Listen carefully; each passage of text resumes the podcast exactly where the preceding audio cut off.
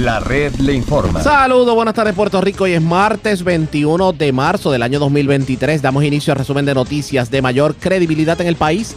Es La red le informa. Somos el noticiero estelar de la red informativa. Soy José Raúl Arriaga a esta hora de la tarde. Vamos a pasar revistas sobre lo más importante acontecido y como siempre a través de las emisoras que forman parte de la red que son Cumbre, Éxitos 1530, X61, Radio Grito y Red 93, www.redinformativa.net. Señores, las noticias ahora. Las noticias. La red le Y estas son las informaciones más importantes en la red La Informa para hoy, martes 21 de marzo. Se querellan ante los federales, alegan en la querella que el director de Acuden, Roberto Carlos Pagán, pudo haber utilizado dinero de la agencia para ensalzar su imagen. El funcionario habla con la red informativa, se defiende y califica la querella como frívola. El juicio al otro alcalde de Guaynabo, Ángel Pérez, ha puesto a muchos a correr. Desde ayer, Oscar Santamaría ha lanzado lodo contra alcaldes, legisladores y gobernadores.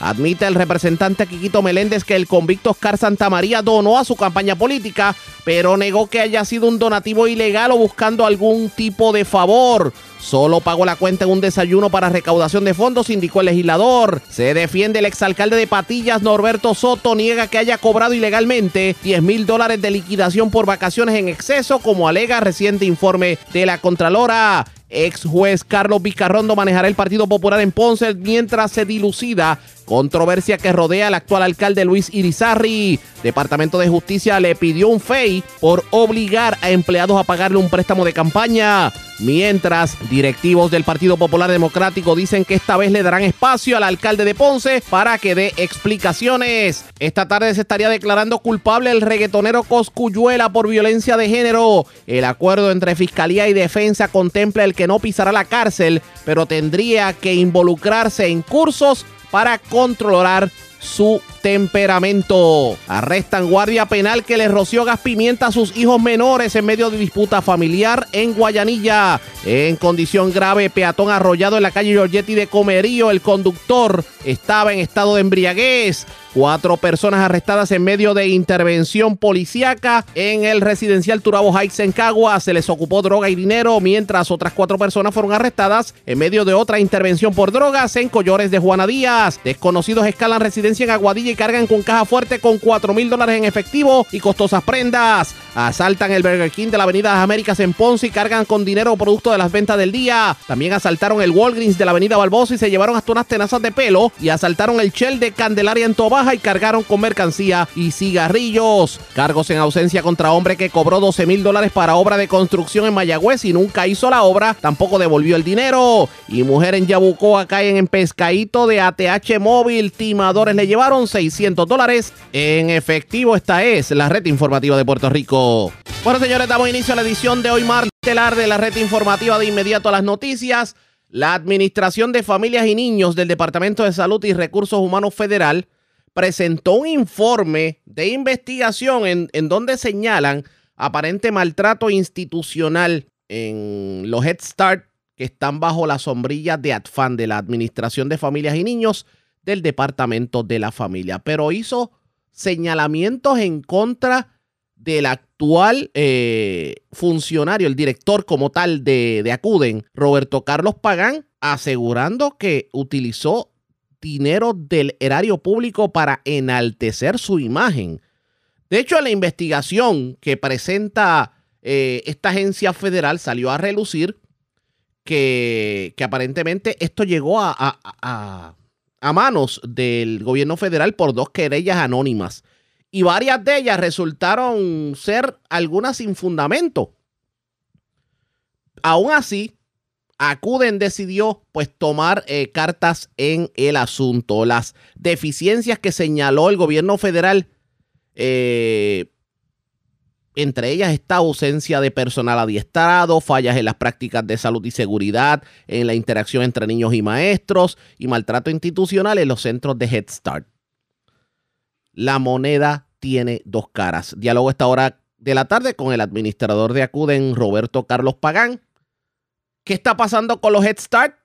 ¿Hubo o no hubo maltrato institucional? Y no solamente eso.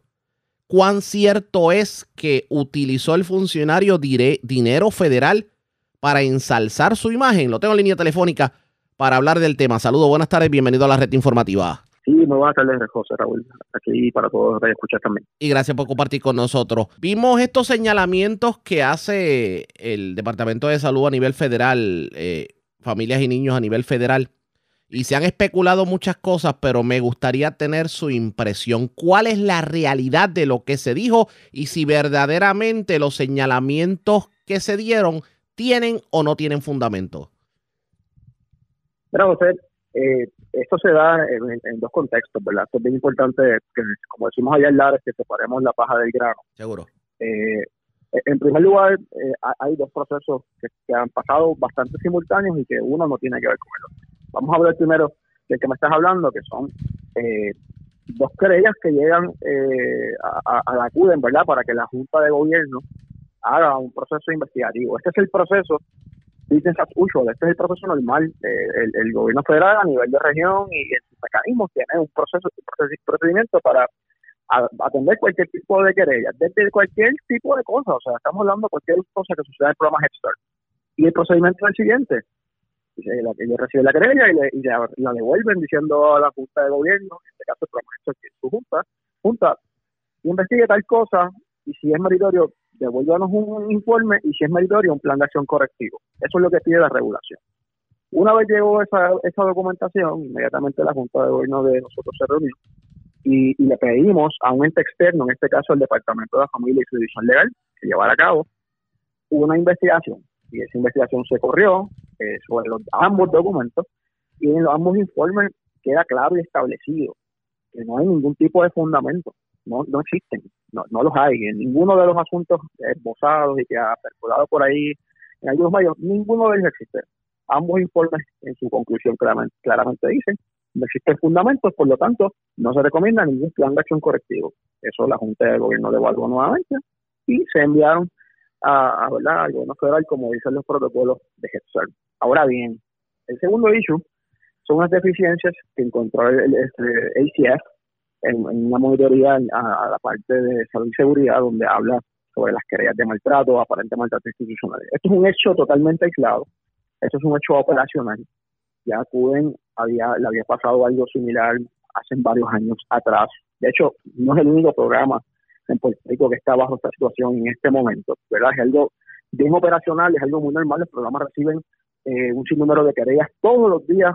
Imagínate un programa que tiene más de 4.000 niños, o sea, todos los días hay un padre quejándose, todos los días, ¿verdad? Que es algo muy anual y están en todos sus Lo que pasa es que, esa parte uno la entiende, pero es que eh, no es lo mismo un incidente aislado a lo que trataron de hacer, que fue pintar como que había maltrato institucional en la agencia y ya esto es generalizarlo a tal extremo que muchos pudieran calificar el señalamiento de injusto. No, no, sin, duda alguna, mira, y, ¿verdad? Esto es un señalamiento de aparente maltrato institucional, ¿verdad? Y así se llama porque esa es la definición. Cuando, cuando llega total cualquier señalamiento a una agencia eh, subdestinataria, ¿verdad? Y te voy, a, te voy a explicar brevemente cómo opera Cuba. Cuba recibe los fondos y se lo delega a 10 municipios y a una entidad sin fines de lucro. Ellos son los que dan el servicio directo. O sea, el señalamiento principalmente llega a esa entidad. La responsabilidad de esa entidad es reportarlo inmediatamente a, a, nosotros y segundo, iniciar su protocolo de maltrato institucional o maltrato en cualquier modalidad, ¿verdad? puede ser violencia en el hogar, pueden ser distintas cosas. Ese proceso se, notifica inmediatamente a y la unidad especializada que tiene FAM investiga el proceso. ¿Qué sucede? Eh, como te dije, esto es algo que ocurre todos los días. Por lo menos una vez en semana llega algún tipo de notificación de alguna índole para una investigación de este, de este tipo.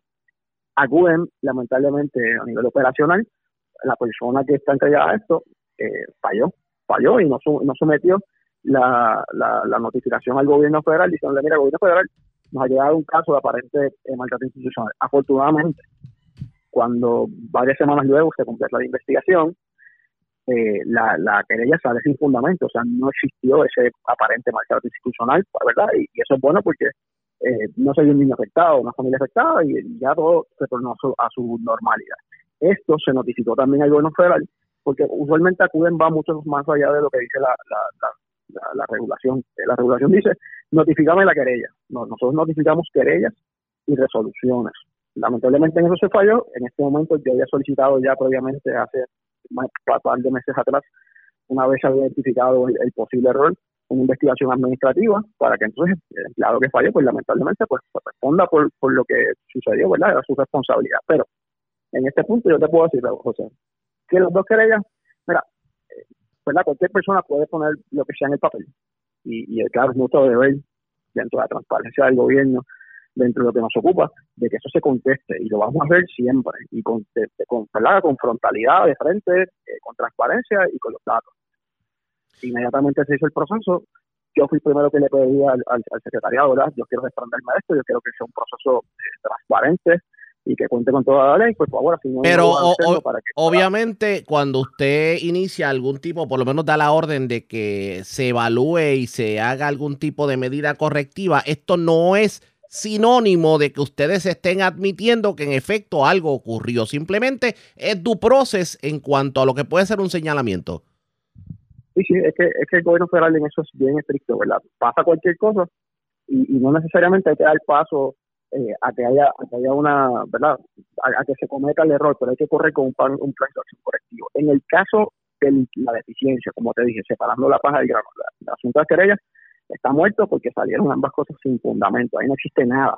Son dos querellas que llegaron ahí, se contestaron, se, hizo la investigación correspondiente y se determinó que no había verdad ningún tipo de fundamento en ninguno de los puntos que, que, que- decían los querellantes anónimos, by the.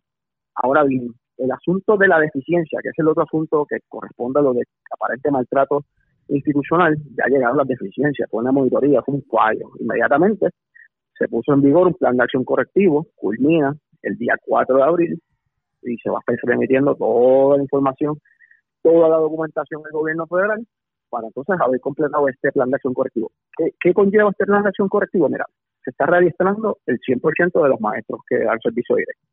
Se está recertificando a todo el personal gerencial.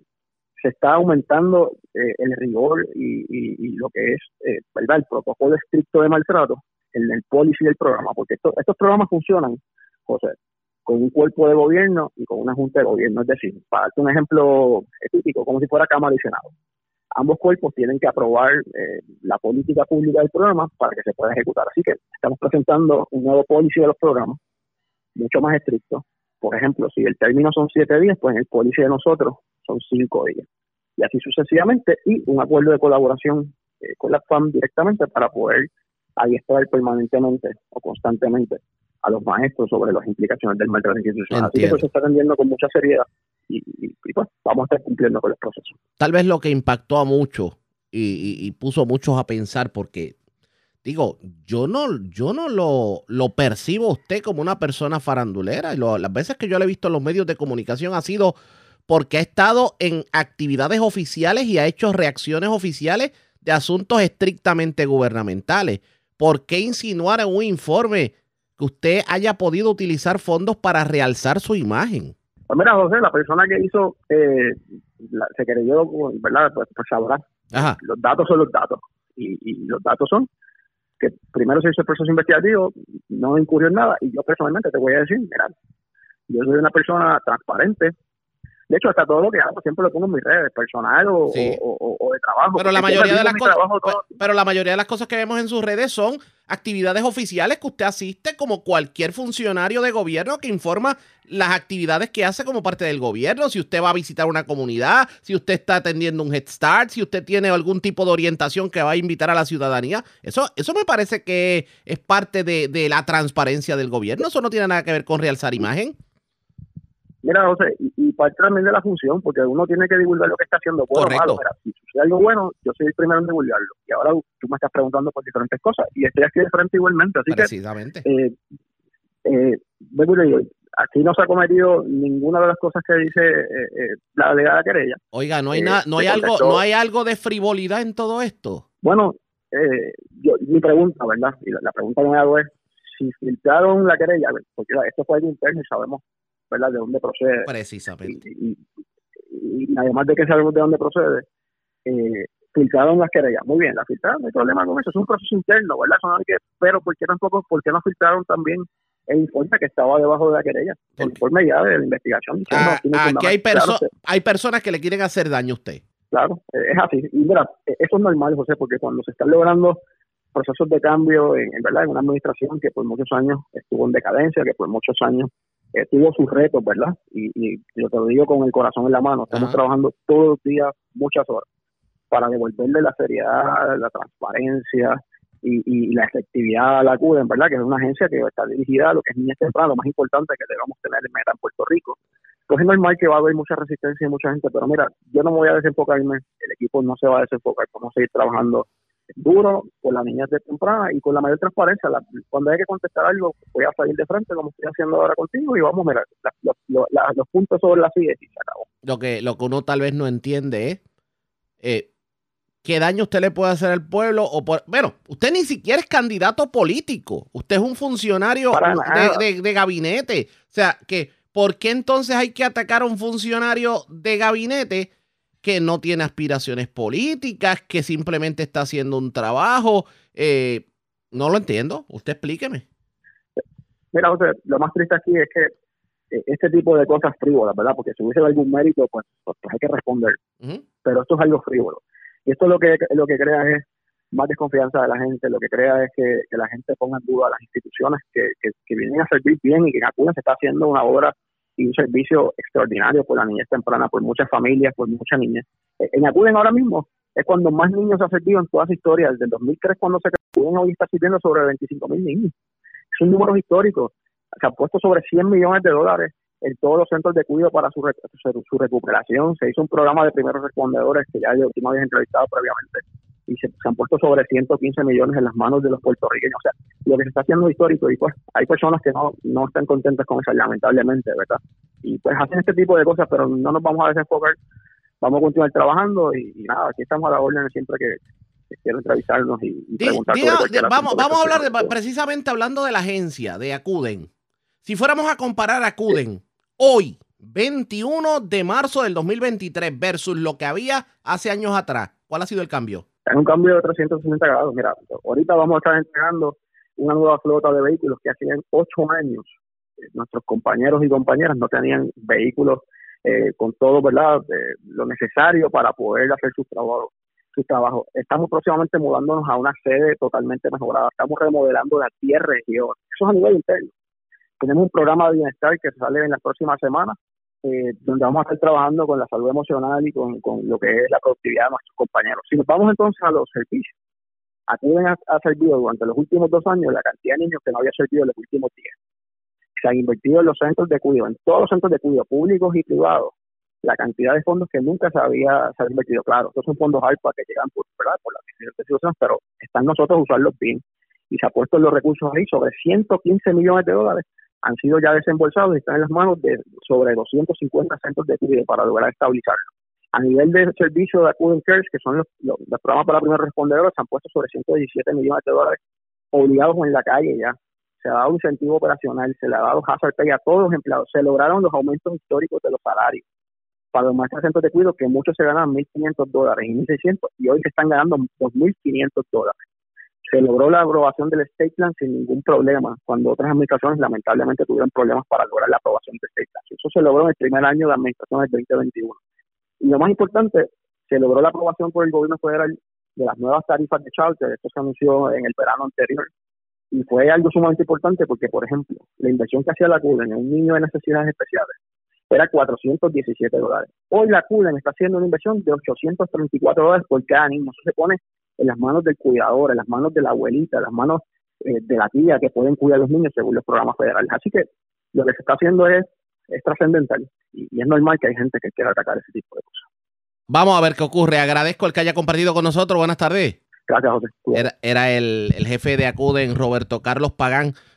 Lo han atacado simplemente por hacer su trabajo como jefe de, de agencia. Eh, hay quienes califican la querella que se ha hecho en contra del funcionario como una totalmente frívola, porque no estamos hablando de una persona que tenga aspiraciones políticas, estamos hablando de una persona que simplemente ocupa una posición de gabinete y que de hecho si usted mira los medios de comunicación no es como que lo veamos todos los días.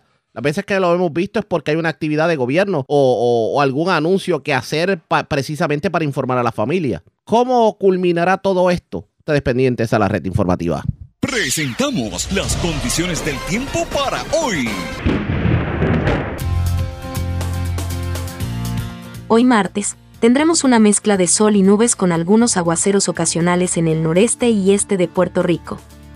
El viento regresará del este de 12 a 22 millas por hora con ráfagas más fuertes en la brisa marina. Los marineros deben ejercer precaución a través de la mayoría de las aguas locales donde el oleaje estará de 3 a 6 pies con vientos entre 15 y 20 nudos. Para bañistas, las olas rompientes continuarán peligrosas y el riesgo de corrientes marinas será alto por lo menos hasta mañana miércoles. En la red informativa de Puerto Rico, este fue el informe del tiempo. La red le informa. Señores, regresamos a la red Le Informa. Somos el noticiero estelar de la red informativa de Puerto Rico.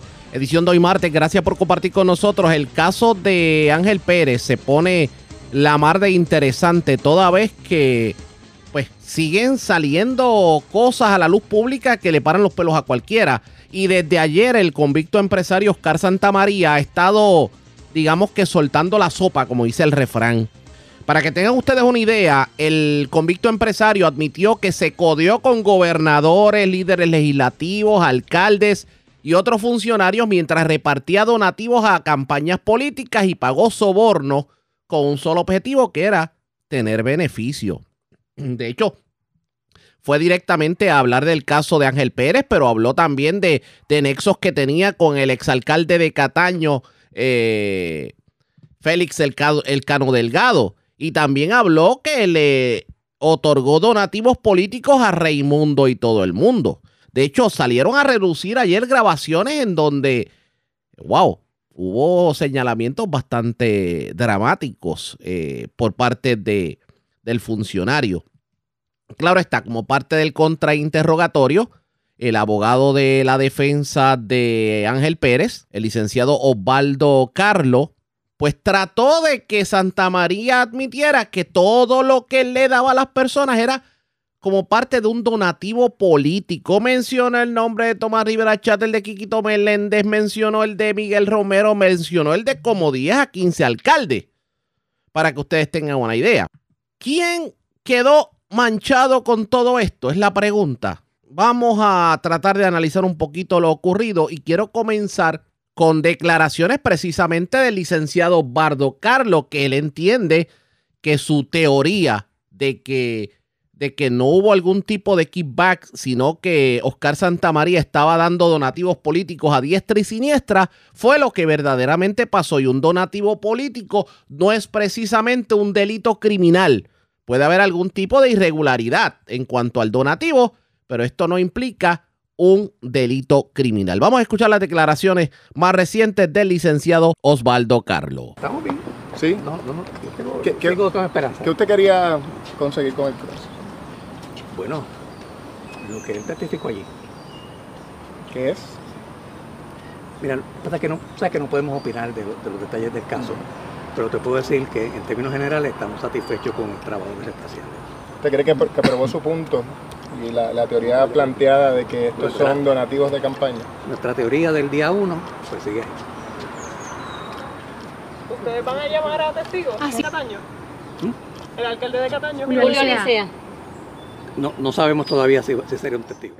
Esas declaraciones de Osvaldo Carlos fueron en la tarde de ayer, pero en la mañana de hoy, ¿qué dijo a su llegada al Tribunal Federal, acompañado obviamente de Ángel Pérez? Vamos a escuchar. En su caso, para poder eh, sostener ¿verdad? Los, los argumentos de defensa.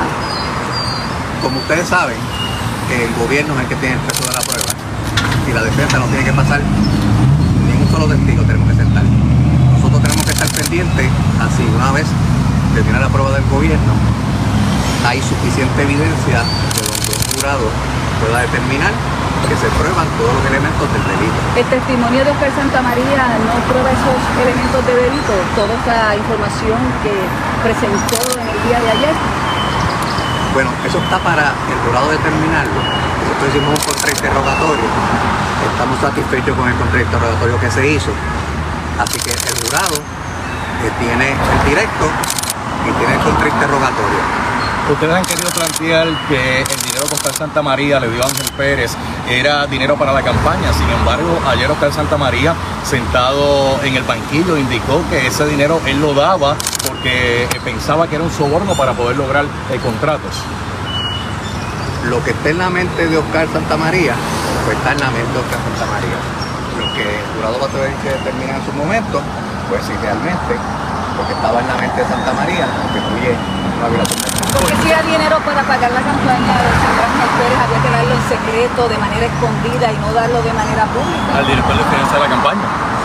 Ustedes van, van a ver, primero que nada, ayer se sentó un testigo.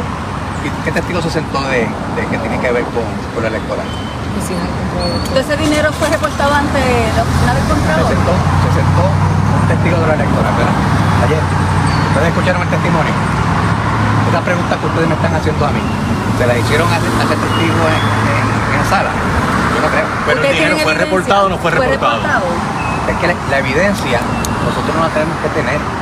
El, el que pasa la evidencia es el gobierno. O sea, Sí, que- pero la- el que tiene que traer eso.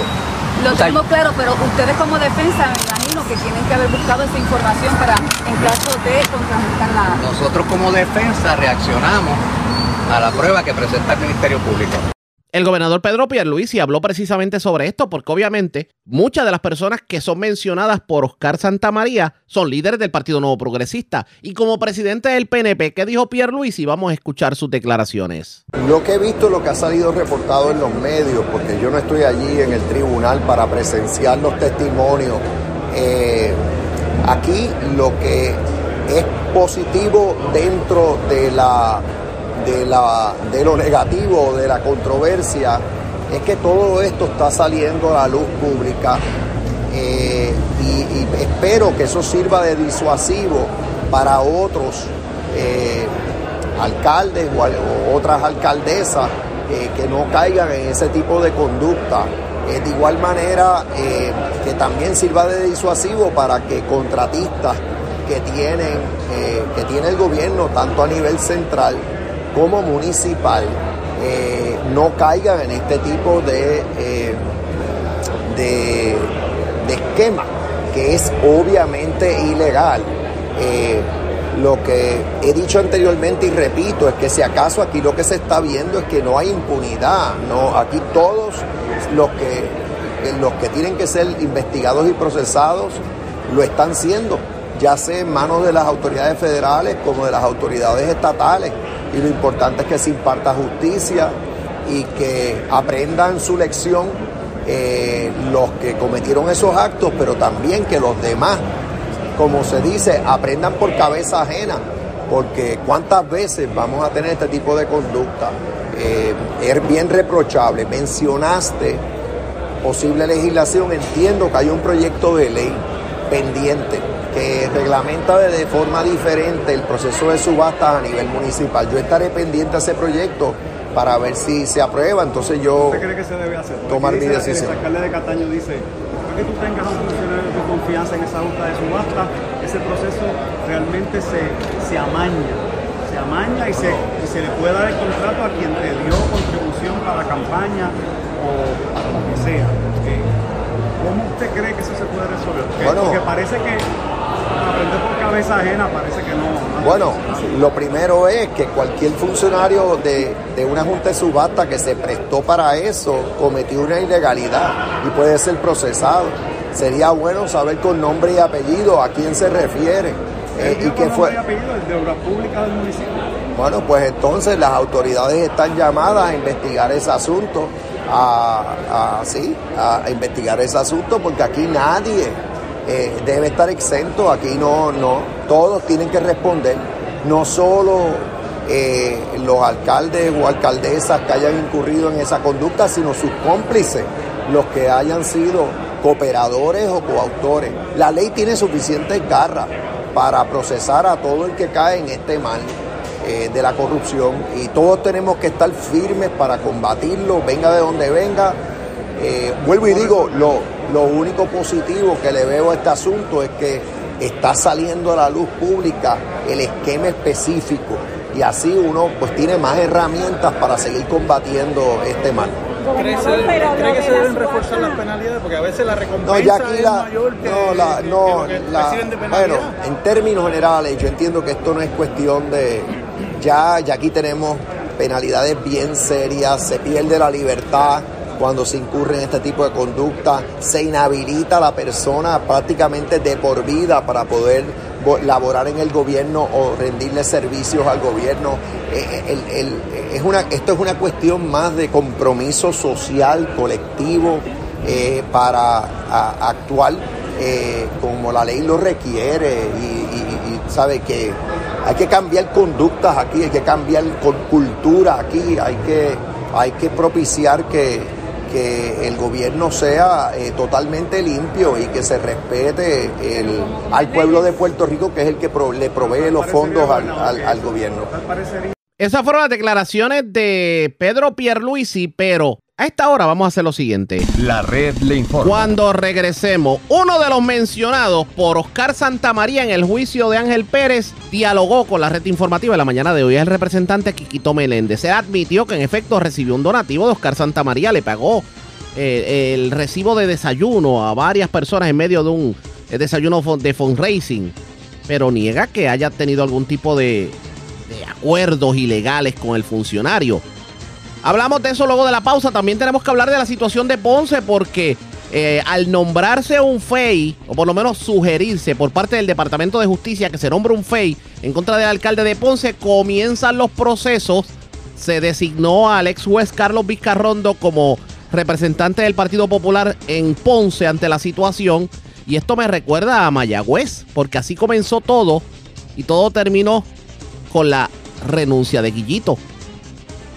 Con eso y más regresamos luego de la pausa en esta edición de hoy martes del noticiero estelar de la red informativa.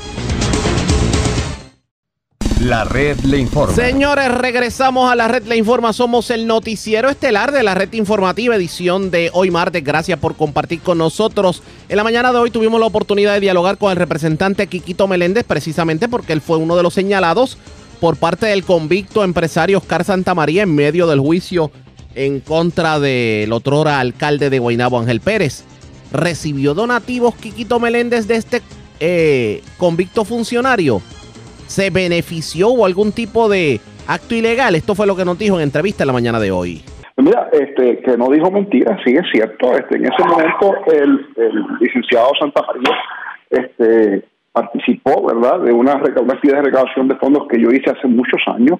Este, y él pidió, ¿verdad? Este, él llegó a la actividad sin dar un donativo, ¿verdad? Entonces, al final de la actividad, eso fue un desayuno que se hizo en algún lugar, en algún restaurante. Eh, y al final lo que pidió fue pagar la cuenta. Entonces, este, pues se le autorizó pagar la cuenta, no hay ningún problema, pero se informó, porque acuérdate que tú puedes dar donativos directos o donativos en especie. Y un donativo en especie precisamente es cuando tú haces una gestión, ¿verdad?, a, a favor del comité y se, se considera un donativo político y cae dentro de los mismos límites. En este caso, el licenciado Santa María lo que hizo fue que pagó un desayuno eh, pues obviamente me entregó eh, el recibo ese el- desa- y se eh, informó corre- corre- como corresponde a la Oficina de Control Electoral. ¿Ese desayuno fue un desayuno informal o era parte de un desayuno para recolectar fondos? No, eso era una actividad de recaudación de fondos, sí, sí, sí, eso, eso era, era una actividad que se citó, ¿verdad? Este, un grupo de personas, este, en algún restaurante, eh, confieso que no recuerdo dónde fue en este momento, pero sí sé, sé que se hizo eh, y recuerdo así más o menos la actividad, este, y sí se hizo, eh, y él donó, ¿sabe? Eh, pagó la comida, eh, que era un desayuno. Pero pagó su Y- comida, no la comida de todo el mundo. No, no, no. No, no, no, no, no, no, no, no, no, no, no. Pagó lo- la comida de todo el mundo. Ese fue, esa fue la aportación de él en la campaña. Después de O eso, sea, el costo, el costo verdad que tuvo la actividad, eso es lo que él, lo que él, esa fue su aportación. ¿cuánto? Eso- ¿Se acuerda cua- en a cuánto ascendió la factura? Mi, mi recuerdo es que estaba alrededor de los 600 dólares en aquel momento. Entiendo. Eh, oiga, y después de eso, eh, Oscar Santamaría se acercó a usted, usted ha tenido tuvo algún tipo de comunicación, ¿qué pasó de ahí en adelante? Yo conozco, yo conozco al señor Santa María hace muchos años. Este, yo lo conocí cuando era popular, cuando él trabajaba para el ex representante popular Joel Rosario, de allá del, de, de la, de la parte este, Yabucoa, creo que era el distrito de, Joel Rosario, creo que es el distrito que tiene ahora el representante Ramón Luis Cruz Burgos. Este, pero después él se cambió al PNP y se convirtió inclusive en abogado del PNP, porque era abogado de, del comisionado electoral del PNP en un momento dado y abogado del partido. Así que este, cuando yo llego a la Cámara de Representantes, este, pues obviamente lo conocía y, tuvimos, participamos en un montón de cosas juntas en aquel momento. De hecho, vimos en, en algún momento, él tenía eh, casos con el partido, pues se orientaba, yo tenía otros casos antes de entrar a la Cámara de Representantes, que los que participamos de alguna manera juntos, este, hace muchísimos años, ¿verdad? Esto. Yo llevo ya 12 años en la Cámara de Representantes, pero eh, es importante recordar que yo hice las advertencias, y cuando salió este, este asunto no es nuevo, cuando salió esto hace unos, unos, unos meses, ¿verdad? Este, yo públicamente eh, dije cómo se rompió la relación entre nosotros. Yo le advertí a él, y lo sabe todo el mundo, que no se metiera en esos asuntos de, de, de la... Pero tristemente él decidió lo contrario. Eh, yo sabía que eso iba a terminar bien, se lo advertí. Eh, y un día llega este eh, fuentes que tengo yo, ¿verdad? Me enviaron una, una información, uno- unos requerimientos de documentos, lo que llaman unos supinas, que le estaban haciendo a un municipio precisamente porque estaban investigando a él. En ese momento yo lo dejé, yo le confronté con la información eh, y, y la, te puedo decir que el resultado no, no fue, este, no terminamos bien en ese momento. Entonces, este, él finalmente, eh, pues obviamente de- de- desde ese momento básicamente yo jamás he vuelto a hablar con él y esto estamos hablando que tiene que haber ocurrido este cerca del 2013, 14, por ahí abajo. Ya aclarado el punto en cuanto a usted se refiere, ¿cómo queda el Partido Nuevo Progresista con todo esto que ha estado ocurriendo en donde, si bien es cierto que se mencionan nombres y algunos de ellos debieron haber recibido donativos tal y como los recibió usted, no necesariamente donativos ilegales, el caso es que cuando se menciona todo esto y se habla, por ejemplo, de alcaldes que ya están siendo enjuiciados y otros que son convictos, pues uno dice, wow, tanto inversionismo político hay en la política del país. De, de hecho, y añadiendo un momento a lo que le estaba diciendo, te tengo que decir que producto de la denuncia que yo hice hace unos meses, ¿verdad? Donde yo recordaba la- el asunto de la investigación que hizo el Departamento de Justicia, yo estoy seguro que tú recordarás, que el Departamento de Justicia tuvo que enviar al FEI esa investigación porque el FEI dijo, para, para, para, para, esa investigación a la que yo estaba haciendo referencia nunca llegó al FEI. Así que por alguna razón misteriosa que nadie entiende, eh, el Justicia nunca refirió esa investigación al FEI. No es hasta que yo le traigo el tema y hago referencia a esa investigación, que fue la que produjo que yo este, rompiera relaciones con, con este señor, este, entonces es que el Departamento de Justicia finalmente refiere al FEI a Oscar Santamaría y el FEI está investigando a Oscar Santamaría también y estos entramados. Pero en cuanto a lo que tú me preguntas sobre el asunto particular de eh, cómo queda el PNP, mira, nadie queda bien con esto, de verdad. Yo creo que esto es un asunto bien serio, bien delicado y, y- frustra no solamente, no solamente a mí, sino a toda la gente que nos está escuchando. Y mira, mira cuál es mi molestia y coraje. Hace apenas unos meses, yo estoy seguro que hablamos, y de hecho porque lo hablamos varias veces, del proyecto que yo radiqué casualmente, que es el más agresivo contra la corrupción, que se radicó con PNP y populares. Tú sabes que al día de hoy no ha pasado nada con ese proyecto. ¿Y por qué hago eso? Porque ese proyecto era tan agresivo que tenía medidas, o sea, tiene medidas precisamente para evitar que esto vuelva a suceder. Entonces, la Cámara de Representantes se le sentó encima, por las razones que sea, y no se ha movido nada. No han hecho una vista pública, no ha habido un informe, no ha habido nada. Así que hay gente que argumenta, porque lo estoy, las excusas se hicieron, ¿verdad? Este, a quien las realmente da.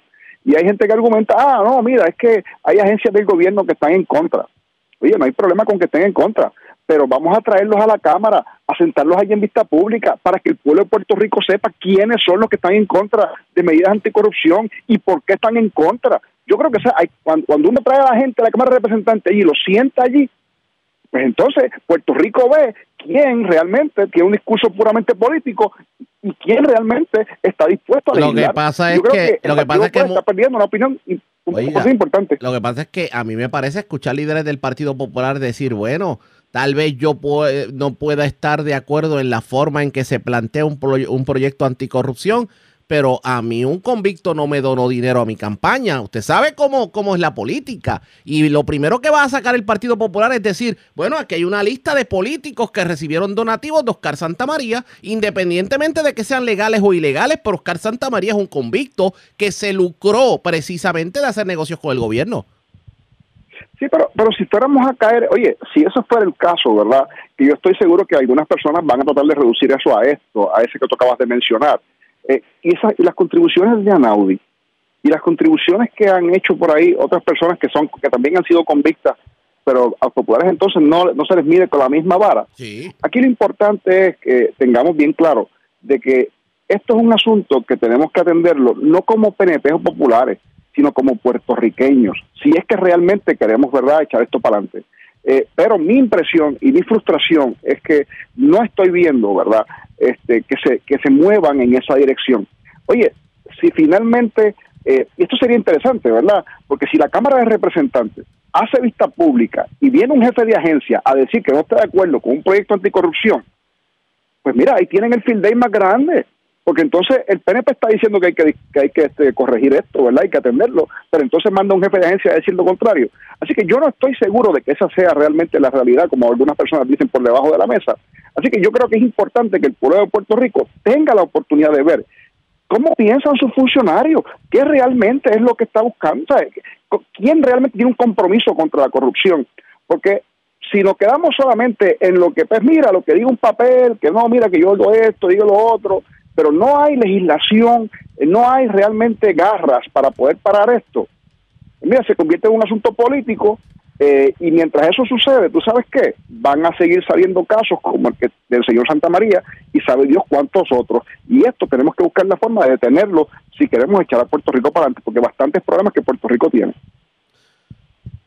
¿Qué debe pasar de aquí en adelante, tomando en consideración esto que ocurrió con Oscar Santamaría y los alcaldes convictos?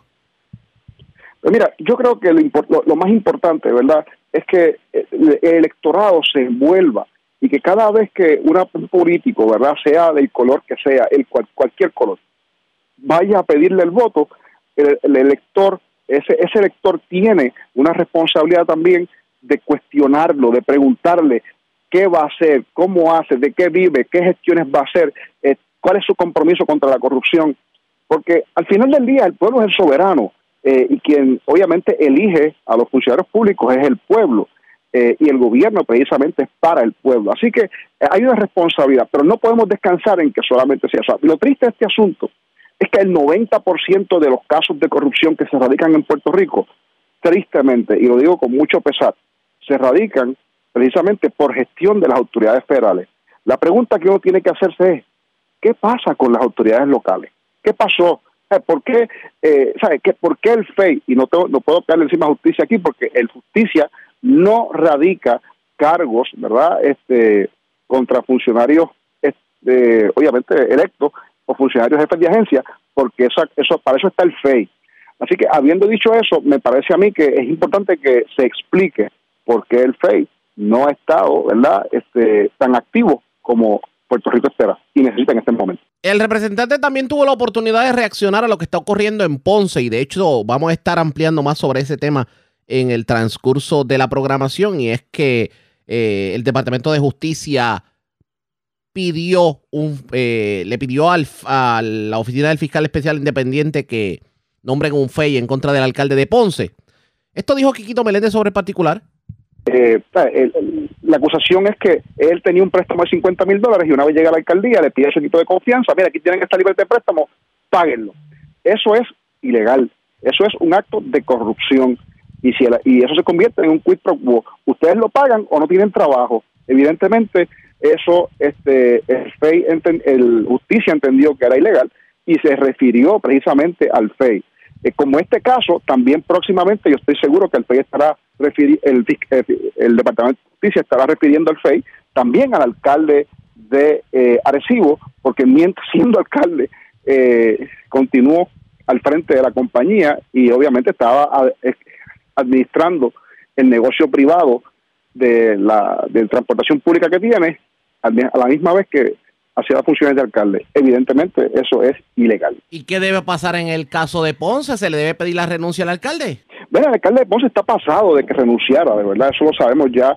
Yo creo que el, pueblo de Puerto Rico, eh, y particularmente los ponceños, eh, ya adjudicaron, o sea, el, y el Partido Popular también, fíjate que durante el día de ayer, el Partido Popular eh, básicamente destituyó, aunque no pusieron ese nombre, ¿verdad? Y removieron al, al, al alcalde de Ponce de sus funciones de reorganizar el Partido Popular en Ponce y designaron al ex juez y, y expresidente de la Cámara, Carlos Vizcarrondo, para que atendiera este asunto.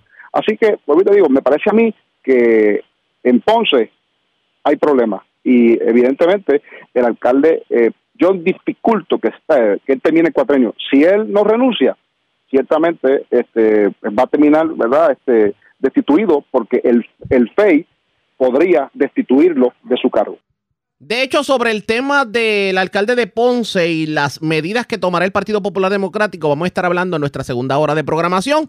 Pero antes, hacemos lo siguiente. La red le Nos informa. vamos a una pausa cuando regresemos las noticias del ámbito policíaco más importantes acontecidas, entre las que tenemos que destacar varios arrestados en Caguas por drogas en medio de una intervención. También se reportó un robo en el Burger King de la Avenida Las Américas en Ponce. Un escalamiento en una residencia de Guainabo. También dos personas que fueron arrestadas fueron sorprendidas con un vehículo hurtado en su poder. Esto ocurrió en Yabucoa. También radicaron cargos contra un hombre aparentemente por ley 54, un hecho ocurrido en Arecibo. Esto y más luego de la pausa aquí en la edición de hoy, martes del Noticiero Estelar de la Red Informativa. Regresamos en breve.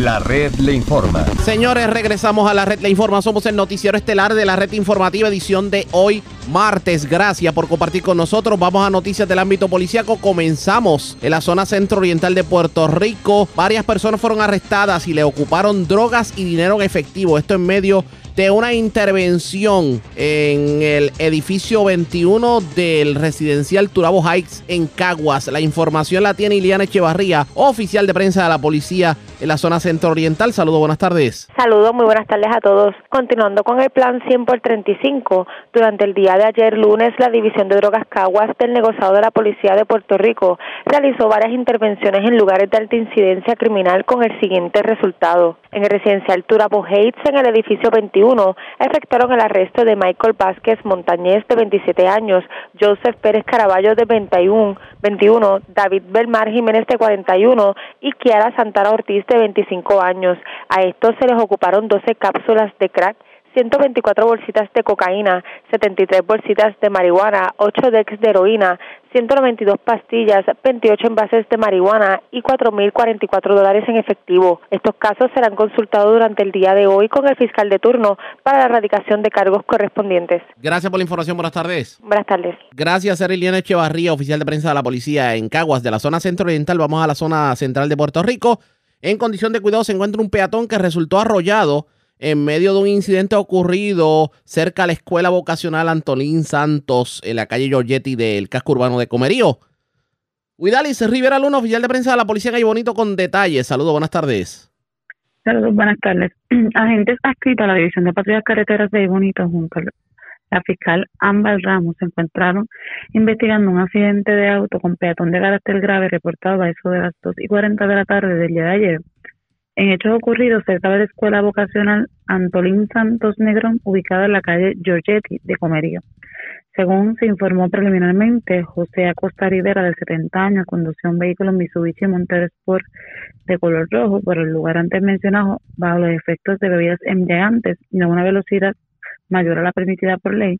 Posteriormente, este perdió el control de medio del volante, impactando con la parte frontal del auto un peatón identificado como Nelson Andino, de 61 años.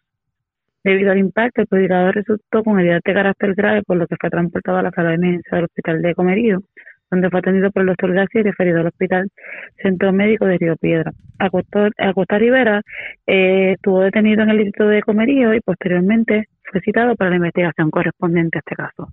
Buenas tardes. Y buenas tardes para usted también. Gracias, era Huidalis Rivera Luna, oficial de prensa de la Policía en Ay Bonito de la zona central. Vamos al oeste de Puerto Rico porque se erradicaron cargos en ausencia contra un hombre de 63 años residente en San Germán. Aparentemente, esta persona pues fue contratada por una dama residente de Miradero en Mayagüez para la fabricación de una verja. Le, dio de- le, le entregó 12 mil dólares. La persona se embolsilló el dinero y nunca realizó la obra. La información la tiene Lorey Mercado, oficial de prensa de la policía en Mayagüez. Saludos, buenas tardes. Buenas tardes. En horas de la tarde en el Tribunal de Mayagüez, El agente José Amarrero Marrero de la División de Delitos contra la Propiedad del CIC de Mayagüez, escrito al negociado de la Policía de Puerto Rico, en unión a la fiscal Wandy Camacho, radicaron cargos criminales en ausencia por los delitos de fraude en ejecución de obras y apropiación ilegal contra Ramón Orach Ayala, de 63 años, residente en el barrio Minillas, en San Germán.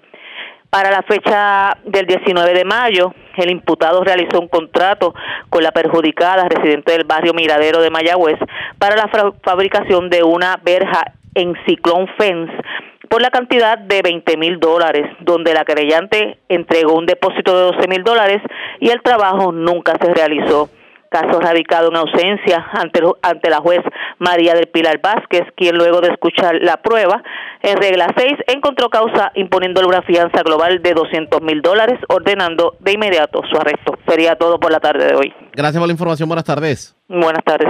Gracias. Era Lorraine Mercado, oficial de prensa de la policía en Mayagüez, de la zona oeste. Vamos a la zona este de Puerto Rico. Porque, señores, una mujer cayó en el pescadito de ATH Móvil. Las llamadas telefónicas de fraude la llamaron diciendo que, que era una persona de ATH Móvil, le solicitó información bancaria y le llevaron 600 dólares de su cuenta de banco. También una pareja que disfrutaba tranquilamente en la playa, esto específicamente en el Guano, en, Yabucoa, los mangaron con un vehículo hurtado. La información la tiene Marcos Rivero, oficial de prensa de la policía en Humacao. Saludos, buenas tardes. Sí, buenas tardes. Tenemos que agentes del negociador de la Policía de Puerto Rico, adscrito al distrito de Yabucoa, investigaron un fraude mediante una llamada telefónica reportada en el día de ayer en el barrio Limones, en el municipio de Yabucoa. Según informó la perjudicada, esta recibió una llamada de alguien que se hizo pasar como representante de la compañía ATH Móvil, le solicitó su información de su cuenta bancaria y la misma le brindó dicha información. Posteriormente, la víctima se percató que se apropiaron de 600 dólares de su cuenta bancaria y esta querella fue investigada por el agente Julio Sánchez y referida a la División de Delitos contra la Propiedad del CIC de Humacao. Y por otro lado tenemos que agentes de, del distrito de Yabucoa arrestaron a dos personas en horas de la noche de ayer lunes tras una intervención vehicular en el sector del Guano del barrio Camino Nuevo en Yabucoa según información preliminar, los arrestados, un hombre y una mujer, se encontraba en el interior del vehículo Hyundai modelo ASA en color gris, el cual figuraba abultado en el municipio de Las Piedras. Los agentes Matiel Peña, Raquel López, bajo la supervisión del sargento Dani Colón, realizaron los arrestos y los mismos están bajo custodia de la policía. Este caso fue referido al personal de la División de Vehículos de Macao, quienes continúan con la pesquisa. Gracias por la información. Buenas tardes. Buenas tardes. Gracias, era Marcos Rivera, oficial de prensa de la policía en Humacao, de la zona este. Vamos a la zona metropolitana porque radicaron cargos criminales contra un hombre que aparentemente cobró un dinero para puertas y ventanas para una residencia en Coupé y simplemente pasó lo que siempre ocurre. Se embolsilló el dinero y no hizo la obra. Además, se reportó un robo en el Walgreens de la avenida 65 de Infantería, esquina con la Barbosa en Río Piedras. De allí allí, señores, se llevaron hasta unas tenazas para el cabello, así como usted lo oye. También se reportó un escalamiento en Trujillo Alto, específicamente en el negocio Pochi, en la carretera 848 de San Jos. De allí se llevaron eh, celulares, tabletas, eh, dinero en efectivo y le ocasionaron daños daños a varias máquinas que se encontraban en el lugar. También escalaron los amigos de lo ajeno un muffler shop en la carretera 887 de Carolina y cargaron con 8.160 dólares aproximadamente en, en, equipos, entre ellos catalíticos. La información la tiene Yaira Rivera, oficial de prensa de la policía en el cuartel general. Saludos, buenas tardes. Hola, muy buenas tardes. Agentes del negociado de la policía de Puerto Rico adscritos a la división de robo, propiedad fraude, agresiones y personas desaparecidas del CIC de San Juan realizaron una investigación que culminó con la erradicación de cargos criminales por fraude y apropiación ilegal contra Domingo Román Chiclana, de 46 años y residente de San Juan. Surge de la investigación que para la fecha del 7 de diciembre del año 2022 el perjudicado, mediante contrato, entregó a Román Chiclana la cantidad de siete mil dólares como depósito para la remodelación de una residencia ubicada en Cupey. Esto por concepto de instalación de 12 puertas de aluminio, nueve ventanas de seguridad y un cristal para el baño, obra que no realizó apropiándose ilegalmente del dinero pagado por el querellante. El agente Edwin Álvarez Mercado consultó el caso con la fiscal Janet Negrón Ramírez, quien instruyó radicar cargos por los delitos de apropiación ilegal y fraude en obra de construcción. La prueba fue llevada ante la jueza Alfrida M. Tomei Invert, quien luego de escuchar la misma encontró causa en todos los delitos, señalándole una fianza global de 10 mil dólares, la cual no prestó, siendo ingresado en la cárcel de Bayamón. La vista preliminar fue señalada para una fecha posterior. En otras informaciones, agentes del negociado de la policía adscritos al precinto de Río Piedras investigaron un robo ocurrido en la tarde de ayer en la farmacia Walgreens ubicada en la avenida 65 de Infantería, esquina con la avenida Barbosa en Río Piedras. Según indicó el querellante, alguien lo agredió en el área del rostro con la mano cerrada y se apropió de unas tenazas para el cabello. La propiedad hurtada no fue valorada en la querella. El agente Brian Santiago, adscrito al precinto policiaco, tuvo a su cargo la investigación.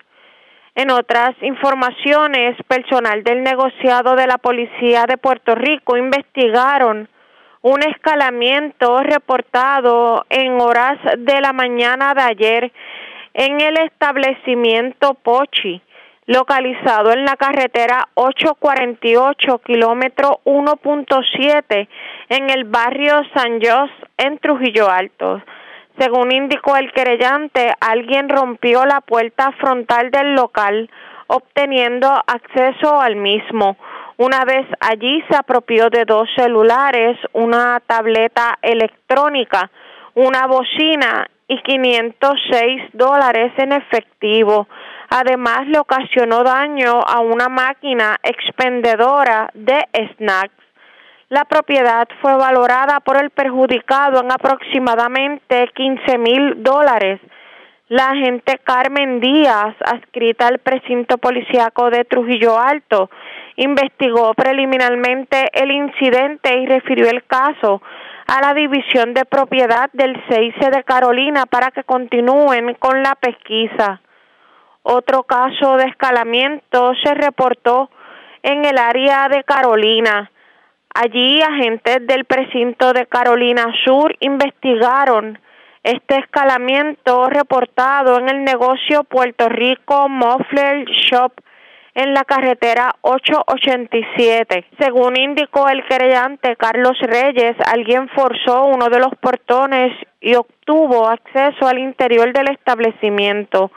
Una vez ahí se apropiaron de diferentes artículos valorados en ocho mil 160 dólares. El agente Ángel Díaz, adscrito al precinto policíaco de Carolina Sur, investigó la querella y refirió el caso a personal del Cuerpo de Investigaciones Criminales de Carolina para que continúen con la pesquisa. Gracias por la información. Buenas tardes. Buenas tardes.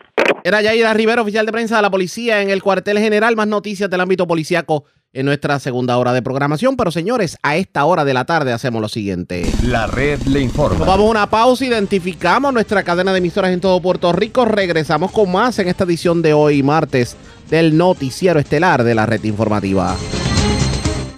La red le informa. Señores, iniciamos nuestra segunda hora de programación. El resumen de noticias de mayor credibilidad en el país es la red le informa. Somos el noticiero estelar de la red informativa edición de hoy martes 21 de marzo. Vamos a continuar pasando revistas sobre lo más importante acontecido y lo hacemos a través de las emisoras que forman parte de la red, que son Cumbre, Éxitos 1530, X61, Radio Grito y Red 93, www.redinformativa.net. Señores, las noticias ahora.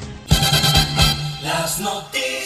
La red le Y estas son las informaciones más importantes en la red Le Informa para hoy, martes 21 de marzo. Se querellan ante los federales, alegan en la querella que el director de Acuden, Roberto Carlos Pagán, pudo haber utilizado dinero de la agencia para ensalzar su imagen. El funcionario habla con la red informativa, se defiende y califica la querella como frívola. El juicio al otro alcalde de Guaynabo, Ángel Pérez, ha puesto a muchos a correr. Desde ayer, Oscar Santamaría ha lanzado lodo contra alcaldes, legisladores y gobernadores. Admite el representante Quiquito Meléndez que el convicto Oscar Santamaría donó a su campaña política, pero negó que haya sido un donativo ilegal o buscando algún tipo de favor. Solo pagó la cuenta en un desayuno para recaudación de fondos, indicó el legislador. Se defiende el exalcalde de Patillas, Norberto Soto, niega que haya cobrado ilegalmente 10 mil dólares de liquidación por vacaciones en exceso, como alega reciente informe de la Contralora. Ex juez Carlos Vicarrondo manejará el Partido Popular en Ponce mientras se dilucida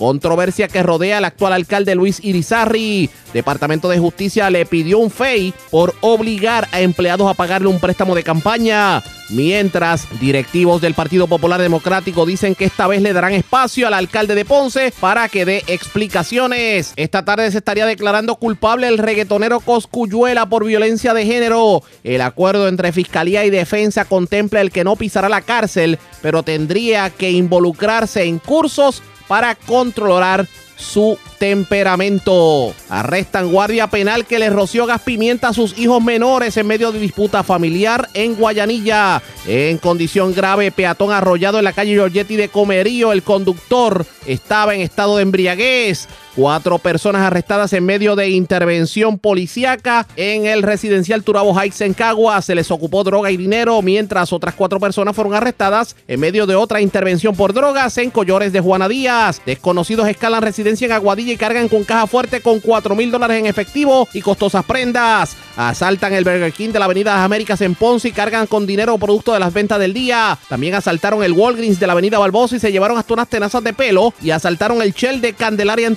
Y cargaron con mercancía y cigarrillos. Cargos en ausencia contra hombre que cobró 12 mil dólares para obra de construcción en Mayagüez y nunca hizo la obra, tampoco devolvió el dinero. Y mujer en Yabucoa caen en pescadito de ATH móvil. Timadores le llevaron 600 dólares en efectivo. Esta es la red informativa de Puerto Rico. Bueno, señores, damos inicio a la segunda hora de programación en el noticiero estelar de la red informativa de inmediato a las noticias. Ayer les reportábamos a ustedes eh, sobre un informe de la Contralora que al- donde se alegaba que el exalcalde de Patillas, Norberto Soto, se pudo haber agenciado más de 10 mil dólares alegadamente por liquidación que no le correspondía. Y ayer tuvimos la oportunidad de entrevistar a la alcaldesa Marisa Sánchez Neri porque el informe de la Contralora dice que el municipio debería recobrar el dinero que se le pagó en exceso al exalcalde y la alcaldesa dio a entender como que pudieran estar iniciando un proceso porque se lo exige la ley. Señores, la moneda tiene dos caras. Si yo tengo en línea telefónica al exalcalde de Patillas, Norberto Soto, vamos a hablar sobre el particular. Saludos, Soto. Buenas tardes, bienvenido. Saludos, Ariaga, y saludos a todos los oyentes de la red informativa. Y gracias por compartir con nosotros. Norberto Soto, le pregunto, ¿usted cobró más de 10 mil dólares en exceso en su liquidación cuando dejó de ser alcalde, como dice el informe de la Contraloría? Mira, cuando yo este, pierdo las elecciones, pues obviamente pues, se comienza un proceso de, de organización para la transición, se comienza un proceso para liquidación de algunos funcionarios que son de, de- confianza, ¿verdad? Que no tienen plazas, que no tienen plazas este, de carrera en el municipio. Eh, y se lleva a cabo todo ese proceso a través de la Oficina de Recursos Humanos y de la Oficina de Finanzas. Ese señalamiento ese hallazgo, que son tres que hay en este informe, eh, quiero hacer una nota al alcalde, ¿verdad? Que en el tiempo que yo llevé como alcalde, yo pasé a través de cuatro, de cuatro auditorías de, parte del Contralor. Eh, hubo siempre algunos otros, otros señalamientos y todos son señalamientos administrativos. En este caso, pues resalta este señalamiento donde este, el Contralor señala de que hubo un pago indebido de exceso de vacaciones. Esto es un proceso, si se lee en el informe, este informe yo había recibido, yo reaccioné a ese informe, y si se lee ese informe, eh, él indica que en enero 4 del 2021, eh, esos cómputos fueron autorizados y certificados por, por personal del Departamento de Recursos Humanos y eventualmente por el Departamento de Finanzas. En ese proceso, pues este servidor no tiene nada que ver porque yo no puedo pagarme yo mismo. Eh, y certificaron que tenía esa cantidad de días, obviamente pues todo es un proceso electrónico, eh, ese pago me llega a mí a través de mi cuenta de banco, ¿verdad? Este, el, el pago, pero yo en ningún momento me he agenciado de ese dinero, porque eso fue un proceso administrativo que se llevó a cabo en el municipio en aquel momento, eh, cuando fue certificado el 4 de enero.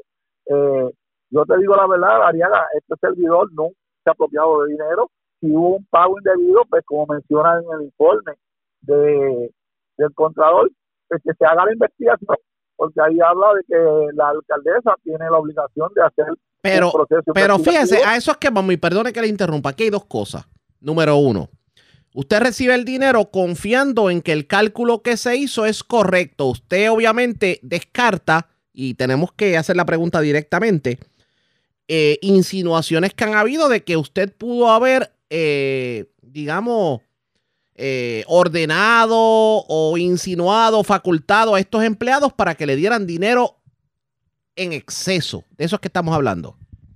pues, realmente pues eso no es así. Yo, en el momento que se hace ese trabajo, ya yo no estoy dentro del municipio. Eh, obviamente, pues es un personal que está ahí en, en el área de recursos humanos y en el área de finanzas. Seguro. En ningún momento es servidor, ¿verdad? Y eso, en mi, en mi forma de ser, y el Poder Partida lo conoce, yo hago ese tipo de planteamiento de que se me pague. Yo recibo el pago como lo reciben los otros 10 funcionarios. No, ¿verdad? Norberto Eh, Soto, rapidito, per- perdone que le interrumpa, Norberto Soto, y le pregunto. Una cosa es que ese dinero usted lo haya recibido y que haya una alegación de que se cobró de manera ilegal. Y otra muy distinta es que en efecto el cálculo se haya hecho incorrecto. Al momento se ha demostrado que ese cálculo se hizo de manera incorrecta o esto apenas se está investigando. Bueno, eso hay un proceso que hay que investigar, ¿verdad? Porque yo siempre he dicho que para ti desembolsarte un dinero tiene que haber una certificación de parte de la oficina que estamos hablando, ¿verdad? Recursos humanos y, y de finanzas. Porque recursos humanos, pues si recursos humanos es la, es la, es la oficina que determina las horas, las vacaciones que uno tiene y todo eso. Eh, pero aquí yo no tengo ninguna injerencia a la hora de tomar decisiones de cuánto me van a pagar, ¿no? Porque yo realmente, pues yo cobraba mis vacaciones, eh, pero yo regularmente no estoy pendiente a la, a la cantidad de vacaciones que tengo, porque uno como alcalde pues siempre está para arriba y para abajo. Pero decir que yo este no este, influencia en eso, no. Y realmente, mira, eso pasa por un proceso de una secretaria, un auxiliar administrativo, pasa por preinterventor y obviamente por, por la oficina de, de, de- de finanzas. Eso pasa por un proceso administrativo que este servidor no tiene ningún tipo de control. ¿Y usted quiero- confiaría, usted confiaría en una investigación que se dé sobre ese particular y que le toca hacerla en estos momentos por funcionarios que responden a la actual alcaldesa? Bueno, yo espero que aquí haya, este, básicamente, honestidad en cuanto a esto, que se haga una investigación, porque ahí tienen que estar los documentos. A mí lo que me llama la atención en muchas ocasiones, y escuché a la señora alcaldesa ayer, que dice que no hay documentos. Este, yo escucho constantemente en, lo- en los medios cuando se hace la expresión de que allí no hay documentos. Entonces, eso me levanta a mí suspicacia. ¿Por qué? Porque para hacer un pago, para hacer un pago tiene que haber una certificación y yo, ¿verdad? Un llamado y yo estoy a disposición de que eh, si me necesitan, pues para que se haga una, una investigación y se busque toda esa información, ya sea en el sistema Rosoli, ya sea donde sea, porque esa documentación tiene que aparecer. Y yo estoy dispuesto para que eso se esclarezca, porque como te digo, Gabriel, siempre he dicho, yo salí con la frente en algo, en alto de este municipio y quiero mantener la frente en alto de que no se me señale de que yo eh, me haya agenciado un dinero que no me corresponde. Si no me corresponde, pues mira, se devuelve al, gobierno. Pero lo que quiero es que se haga la investigación y que se tome las debidas sanciones que haya que tomar. Y realmente, pues, si al final del día ocurre la, la decisión que se tome, pues hay que acatarla. Pero que se haga la investigación juiciosamente y verticalmente y que haya, que haya transparencia en este proceso, ¿verdad? Y yo, pues, no tengo ningún problema. Aquí es un proceso administrativo que se llevó a cabo eh, se me hizo un pago a través de un, como se hace actualmente, a través del sistema electrónico, que eso le llega a su cuenta de banco, pues uno lo ve, pero realmente en este proceso yo he sido bien claro, he sido bien enfático y he sido bien honesto con nuestro pueblo de Patilla. Aquí yo no me he agenciado de ningún dinero, ese dinero eh, fue un dinero que me toca, ¿verdad? Una licitación que le toca a todos los que en este momento estábamos y que si se hizo un proceso mal, y que se hagan las averiguaciones y se busque la información necesaria para... Oiga, eh, eh, le pregunto precisamente sobre el particular. Ayer cuando dialogábamos con la actual alcaldesa, le preguntamos directamente si ella entendía de, demo, de hubiese, de haberse demostrado que el dinero se lo había agenciado ilegalmente, que usted podía nuevamente liderear las riendas de Patilla. Y no tengo que contarle lo que dijo, porque lo menos que se mencionó fue el puente Vado. Ella mencionó de todo, porque entiende que usted no puede regresar a la poltrona. Usted, tengo entendido que pudiera estar aspirando a buscar nuevamente el escaño. ¿Qué me dice? Eso es así, mira, yo estoy aspirando nuevamente a retomar la presidencia del Partido Popular y retomar nuevamente la alcaldía. Esos son, pues, ella como política al fin, pues, obviamente va a indicar que yo no puedo correr, pero aquí no hay ningún tipo de delito que haya cometido este servidor, porque a mí no se me está señalando de algo que realmente yo no cometí. yo no, yo no apropié ese dinero, es un dinero que es un proceso administrativo y se llevó mal, ¿verdad? Pues hay que tomar la decisión de resolverlo, pero realmente decir que yo no estoy cualificado para correr, eso no me, esa situación a mí no me descualifica, porque no se está probando aquí que yo me he agenciado un dinero. Número uno. Número dos, ella menciona del Vado, mire, el puente Vado, la senadora Rosana, en aquel momento, Rosana López, me había asignado un dinero para hacer lo que se llama un, un estudio hidrológico. Ese estudio hidrológico se hizo y se mandó a un, un plano, un momento dado, un plano, una maqueta de esto para ese, ese vado. Hay que recordar que el vado es la 7759, eso pertenece al Departamento de la Pública Estatal, un puente municipal, pero nosotros como alcalde tenemos que dar el seguimiento porque ahí hay una comunidad. Esa, esa parte yo la entiendo, pero recuerdo en la campaña del 2020 que el tema del puente Vado fue tema de campaña y aquí se aseguró que ya habían fondos inclusive destinados para el puente y al día de hoy no ha pasado nada. No, ahí no, dinero asignado para el Vado nunca lo ha habido, yo, yo nunca lo he. Yo que dije fue que había asignado un dinero para los estudios ideológicos. Entiendo. Entonces, obviamente sí, si a mí me da un dinero, tiene que ser a través de obras públicas estatal y obviamente en ese momento que se supone que el Departamento de Obras Públicas, durante el evento, que nosotros también lo sometimos durante el evento de María, en ese, en ese evento, Obras Públicas tenía que someterle a FEMA la reparación de ese evento. Y esa fue una pelea alta en el momento, se supone que ellos hubieran sometido ese, esos documentos para, para poder arreglar el vago de la 7759. El dinero que yo recibí, que fue que recibí a través de Rosana, fue para hacer un estudio ideológico y buscamos una alternativa que inclusive se habló un momento dado de hacer un puente que salía al parque de Marín, ¿verdad? Eso se estuvo eh. Yo en varias ocasiones me reuní con la comunidad en el centro común de los barros y le presenté, ¿verdad? En aquel momento el, el estudio lógico, el dibujo que había, y un momento dado para el 2014, hasta cuando estaba Alejandro García Padilla, hubo una, hubo una emisión de oro para el mes de diciembre y ahí se incluyó un momento dado un millón de dólares para ese puente. Pero lamentablemente aquel fue el año donde hubo una disidencia de varios este, representantes, eh, entre ellos Piti Gándara, Libre Ramos, y votaron en contra de esa emisión de bonos y ese momento pues no se aprobó nada para el puente de Marín. Pero es un proyecto que lleva años y años y años de todos los gobernantes, porque haya venido todo el mundo, han, han propuesto algo y ninguno cumplido, incluyendo al mío que tuvo un momento dado, que fue Alejandro García Padilla. Y lo mencionan, nosotros no, eh, no, eso no me descualifica a mí. Para algo. Escuché ayer a la, a la alcaldesa que, que es del parque de Jataboa, donde ella menciona que hacían 15 años que ese parque eh, no se arreglaba. Ese parque yo lo arreglé en el año 2015. Se arregló el terreno, se arregló la caseta de transmisión y, y hubo una inversión en ese parque y ese parque se puso en condiciones. Obviamente después llega María y esas facilidades vuelven y se abandonan. Hay que, hay que hablar tener una memoria, porque no son 15 años, del 2015 al 2023 son 8 años. Y, tenemos que recordar que también hubo un evento atmosférico que fue María. O sea, aquí están muchas cosas. Y yo te digo, Ariel, estoy sumamente tranquilo y le pido, le digo al pueblo que estoy sumamente tranquilo, regreso con mucho ímpetu, ímpetu regreso con retomar eh, muchos proyectos. Ella habla de que estaban aguantados, aguantaron ahora hasta el 23. Pero regreso y no me voy a quitar y voy para adelante y vamos a probar llegar a donde tengamos que llegar para demostrarle al pueblo que Norberto Soto tiene la razón. Vamos a ver lo que- hallazgo, pues, estaremos trabajando. Vamos a ver lo que ocurre. Gracias, Norberto Soto, por haber compartido con nosotros. Buenas tardes. Buenas tardes. Como siempre, Norberto Soto, el exalcalde de Patilla.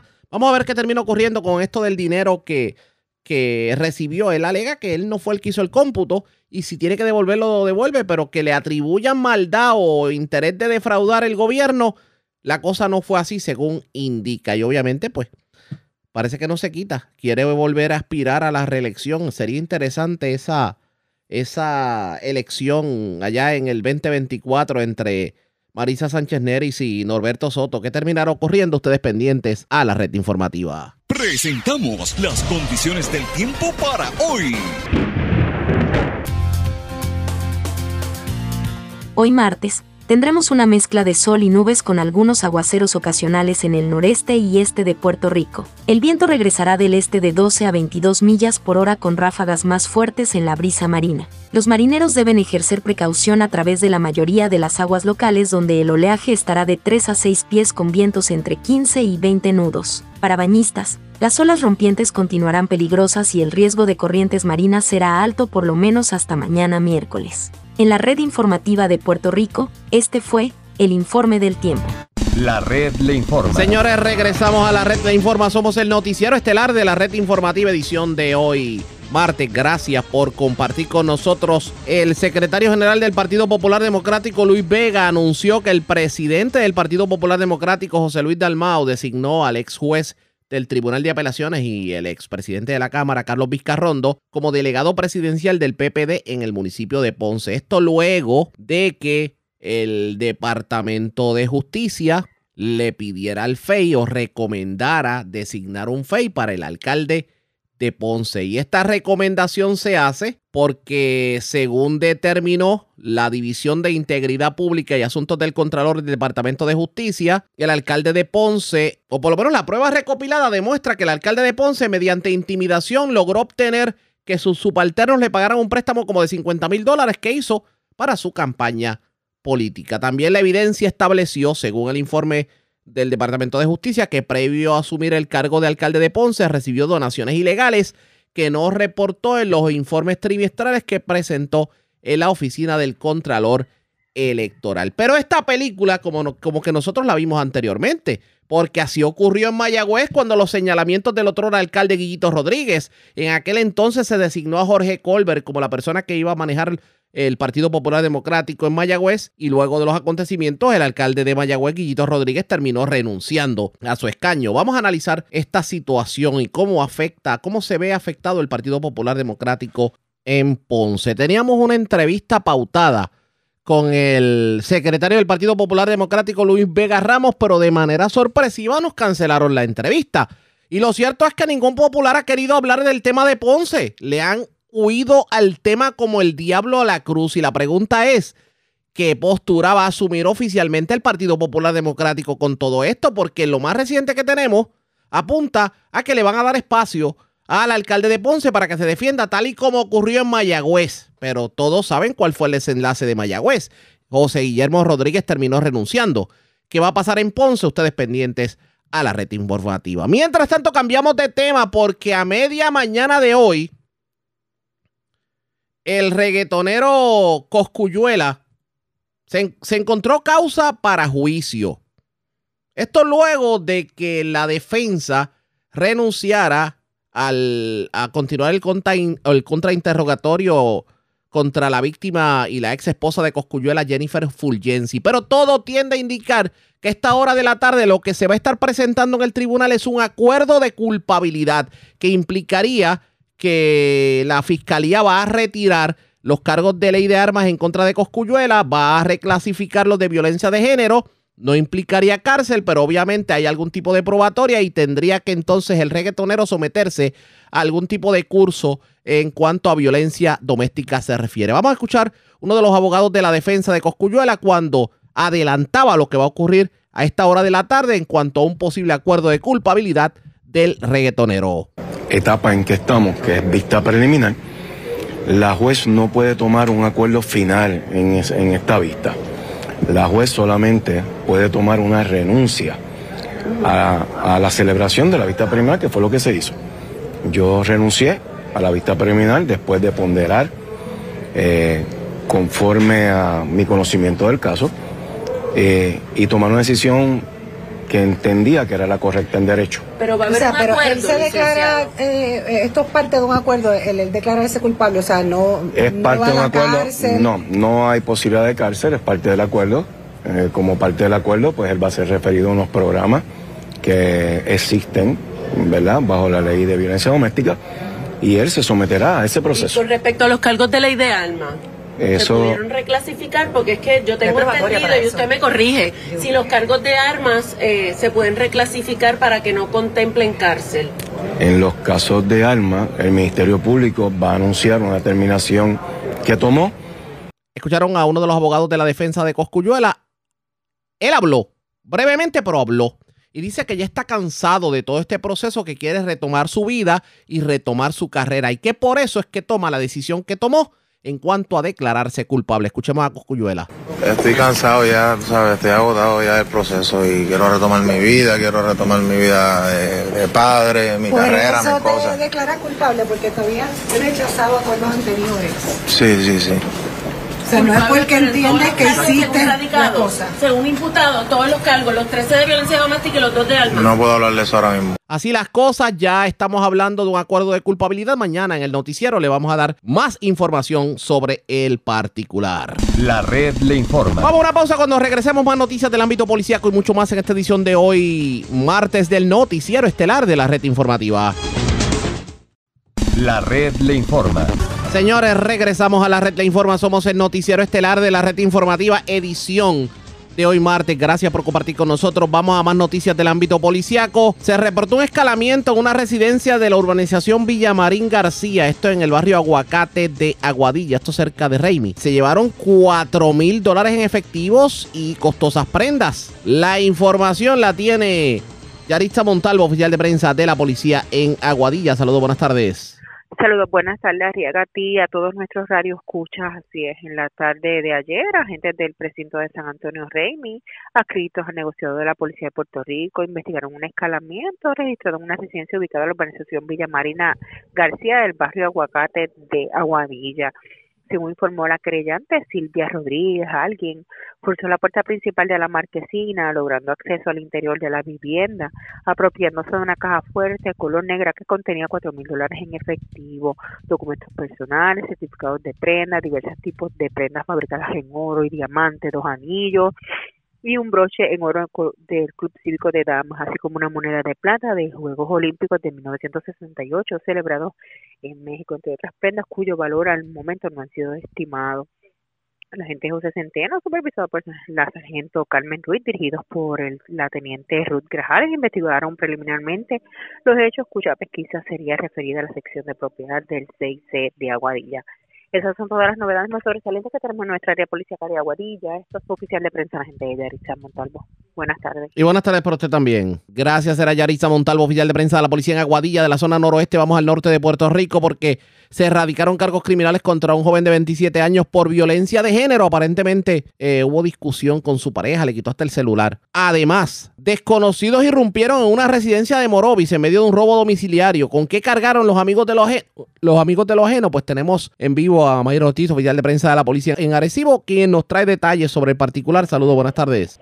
Buenas tardes. ¿Qué información tenemos? Agentes del negociado de la Policía de Puerto Rico, adscrito al precinto de Sabana Hoyo en Arecibo, llevó a cabo una investigación que culminó en la erradicación de cargos por violencia doméstica, maltrato, por parte de la Fiscalía contra Manuel González Morales, de 27 años y residente del pueblo de Arecibo. De acuerdo con la investigación, en la madrugada de ayer, en, en el pueblo de Arecibo, el imputado alegadamente le quitó el teléfono celular a su pareja.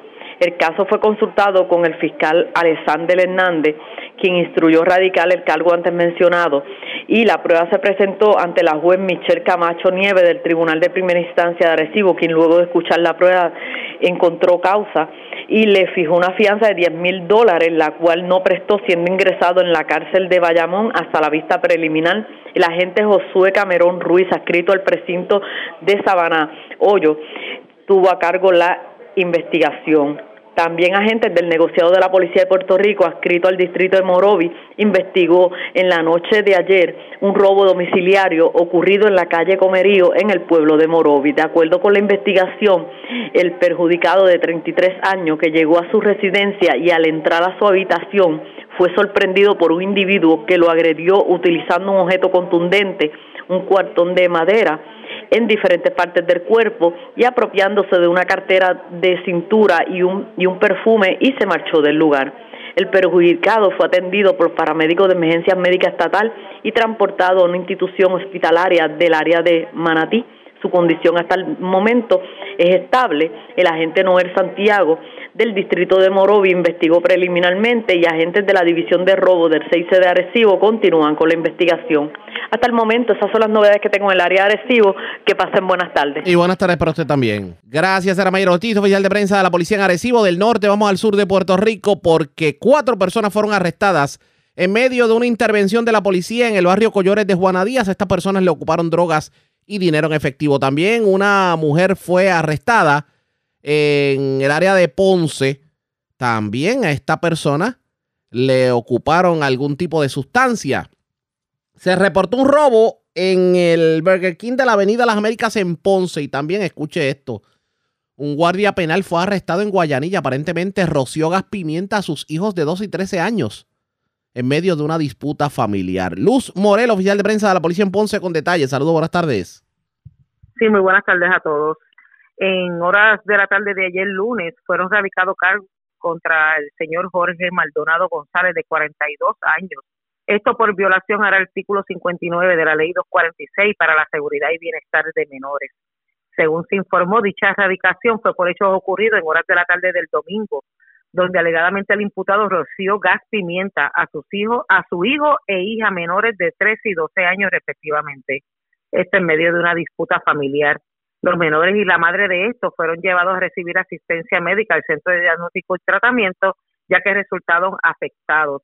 Maldonado González, el cual labora como oficial de corrección y rehabilitación, se personó hasta el cuartel del distrito, esto luego del incidente, donde fue puesto bajo arresto. La investigación estuvo hasta cargo del agente Rosario Machado de la División de Delitos Sexuales y a la cual a su vez consultó con la fiscal Tacha Cruz, la cual instruyó a que se presentaran las denuncias antes mencionadas. El caso fue llevado ante la presencia de la juez Ginny Vélez Carrera, quien luego de evaluar las pruebas determinó causa contra este e impuso una fianza total de 20 mil, la cual fue prestada bajo supervisión electrónica. La vista preliminar fue pautada para el 5 de abril del presente año en el Tribunal de Ponce. También en horas de la tarde de ayer fue efectuado el arresto de cuatro hombres, esto en medio de una intervención realizada en Juanadía, esto como plan, como resultado del plan 100 por 35 del área de Ponce. Agentes adscritos a las divisiones de drogas de Ponce y Yauco en unión a la unidad canina y personal de los diferentes precintos y distritos del área efectuaron una intervención, esto en el barrio Collores, donde al momento de la misma se fue ocupado varias bolsitas de cocaína, eh, bolsitas y envases cilíndricos conteniendo marihuana, 1034 en efectivo y un vehículo de motor marca Toyota, el mismo para investigación. En el lugar fueron arrestados Francisco Rodríguez de 35, Wally Burgos de, de 64 años, debo decir, Luis Morales de 40 y José Vega de 37. Este trabajo fue realizado, realizado bajo la supervisión del sargento Roberto Negrón de la División de Drogas y Narcóticos de Ponce. El caso estaría siendo llevado en horas del día ante un magistrado para la posible erradicación de cargos correspondientes. También tenemos que en fecha de ayer se le erradicaron cargos contra la señora Lourdes Quintana Rivera. De eh, la misma fue fue arrestada en horas de la tarde del domingo 19 en medio de un plan de trabajo de vigilancia, seguimiento y arresto como resultado del plan 100 por 35 del área de Ponce. Al momento de la intervención, a esta le fue ocupada 55 dex de heroína, 48 bolsitas de envases y un envase cilíndrico conteniendo marihuana, varias bolsitas de cocaína y en modalidad de crack adicional. Adicional a esto se le ocupó 93 dólares en efectivo. Eh, en el lugar fue puesta bajo arresto y a su vez se consultó con la fiscal de turno, quien instruía que se le radicaran tres cargos por el artículo 401 de sustancias controladas. El caso fue llevado en horas de la tarde de ayer ante la juez Ginny Vélez, quien determinó causa contra esta e impuso una fianza de 4.500. La misma fue prestada. También tenemos que en horas de la madrugada de hoy fue reportado un incidente de robo, hechos ocurridos en el establecimiento de comida rápida Burger King, ubicado en la Avenida Las Américas en Ponce. allí, según manifestó la creyente, que al mencionado establecimiento se personaron dos individuos, los cuales uno de estos portando un arma de fuego y el otro portaba un cuchillo, entraron hasta el área de la oficina y mediante amenaza e intimidación anunciaron el asalto, donde en el, se apropiaron de 56 dólares en efectivo que se encontraban en una de las cajas, marchándose posteriormente del lugar. Al momento no fueron reportados personas heridas en medio del incidente. Esta querella fue referida a la unidad de robo del Cuerpo de Investigaciones Criminales para la investigación correspondiente. Eso es lo que tenemos hasta el momento. Gracias por la información. Buenas tardes. Buenas tardes a todos. Gracias, era Luz Morel, oficial de prensa de la policía en Ponce del Sur. Vamos a la zona metropolitana porque se radicaron cargos criminales contra un hombre de 39 años residente de Bayamón. Aparentemente se llevó propiedad valorada en más de 600 dólares de una residencia también en Bayamón. Se reportó un robo en el Shell de Candelaria en Tobaja y de allí cargaron con cigarrillos y con mercancía.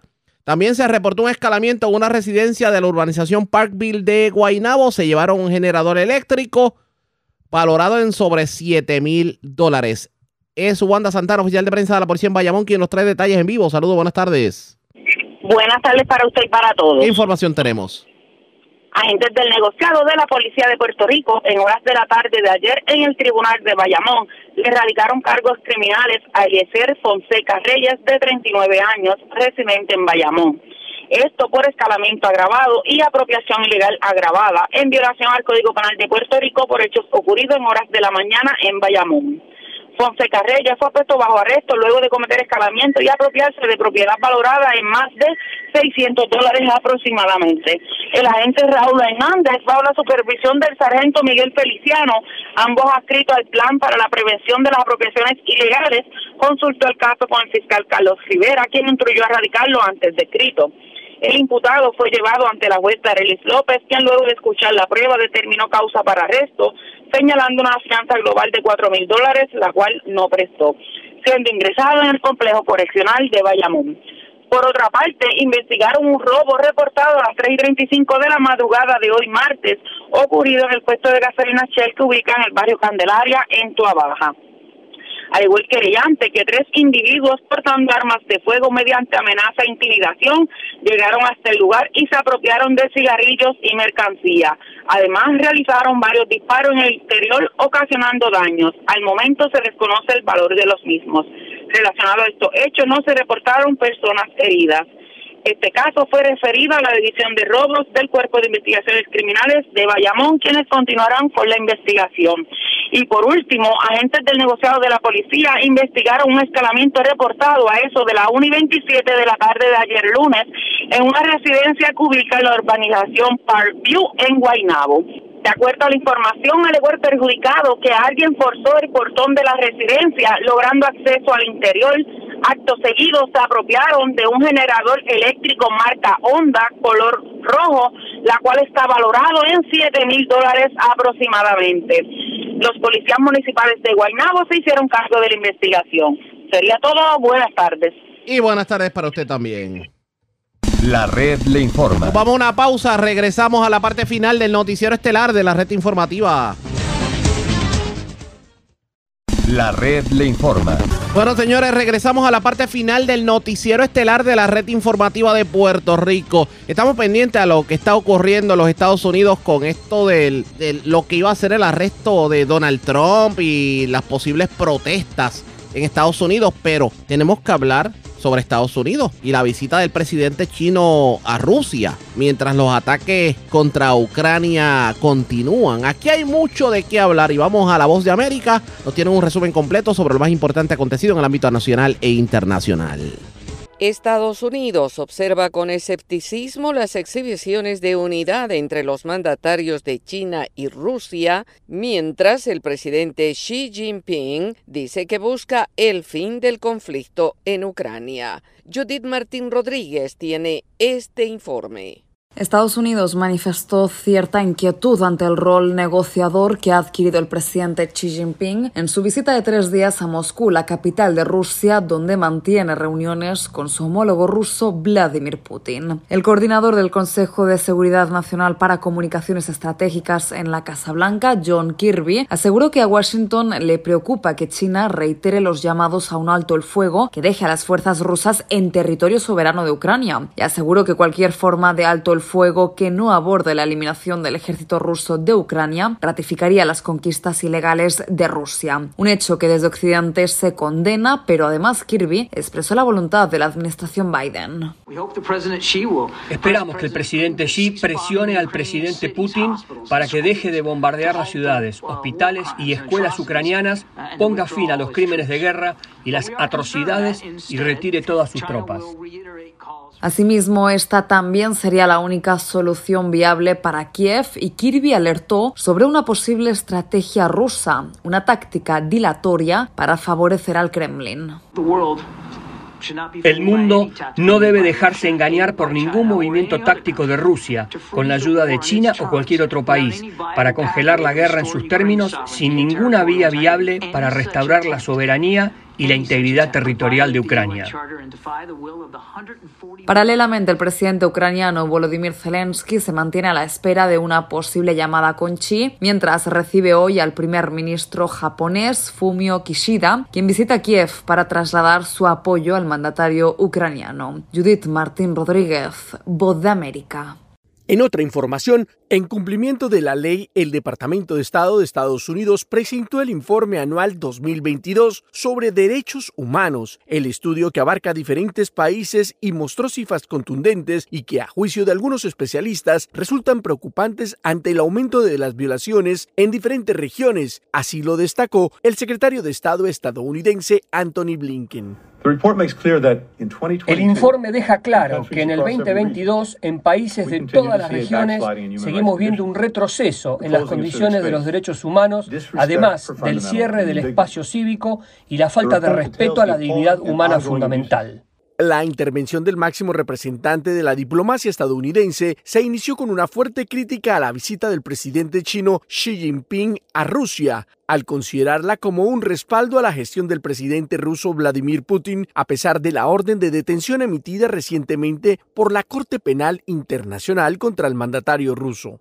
El gobierno autoritario de Nicaragua continúa deteniendo a presos políticos y manteniéndolos en condiciones penitenciarias espantosas. El secretario Blinken aseguró textualmente, el mundo no debe dejarse engañar por un posible plan de paz chino-ruso para Ucrania y agregó, el elemento fundamental de cualquier plan para poner fin a la guerra en Ucrania y producir una paz justa y duradera debe ser el mantenimiento de la soberanía y la integridad territorial de Ucrania.